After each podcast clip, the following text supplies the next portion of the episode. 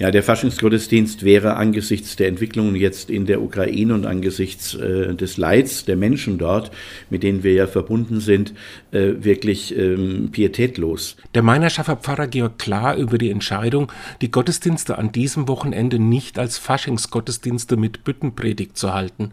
Für ihn ist das Thema besonders brisant, weil die Kirchengemeinde auch regelmäßige Berührungspunkte mit der Ukraine hat. Wir haben ja äh, als Pfarrgemeinde St. Margareta in Meinerschaft ganz viele Kontakte auch in die Ukraine, vor allem auch zum Trio Allegro, die aus Kiew kommen, die bei uns ganz regelmäßig in früherer Zeit vor Corona äh, Gottesdienste mitgestaltet haben oder auch Konzerte gegeben haben. Mit denen stehe ich auch im Kontakt, die natürlich genauso betroffen sind, in Angst leben, äh, was die Zukunft für die Ukraine bringt.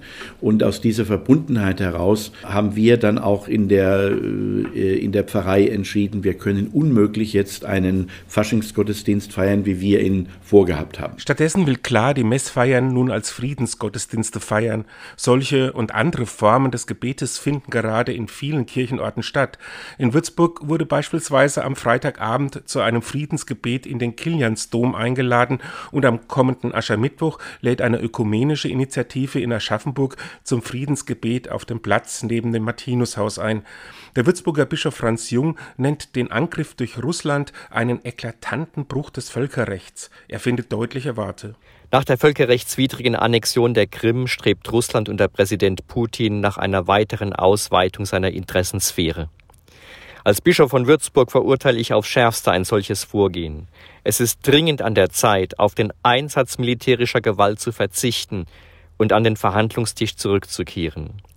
Zugleich rufe ich zum Gebet um den Frieden in Europa auf und zum Gebet für die Menschen in der Ukraine und die Opfer dieses ungerechtfertigten Angriffskrieges. Auch die internationale katholische Friedensbewegung Pax Christi verurteilt das Vorgehen Russlands. Jürgen Herberich, Vorsitzender von Pax Christi in der Diözese Würzburg, zeigt sich schockiert. Immer dann, wenn anstelle von Deeskalation es zu einer Eskalation kommt, ist man erstmal sprachlos.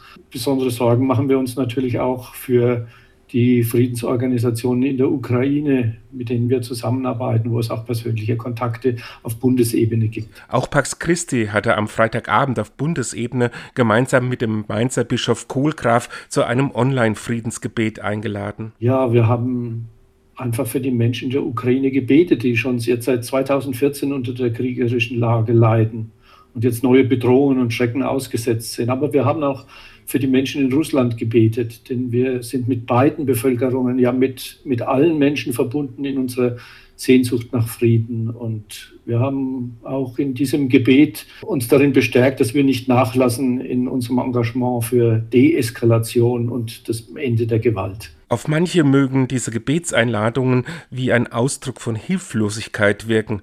Pfarrer Klar hält sie aber trotz allem für ein starkes Zeichen. Weil ich glaube, es ist wichtig, die Betroffenheit auch von Menschen angesichts dieses Krieges nicht nur ernst zu nehmen, sondern auch eine Möglichkeit zu geben, wie wir im Gebet mit dieser Stimmung umgehen können, mit dieser Hoffnungslosigkeit, mit dieser Ohnmacht, in der wir alle stehen.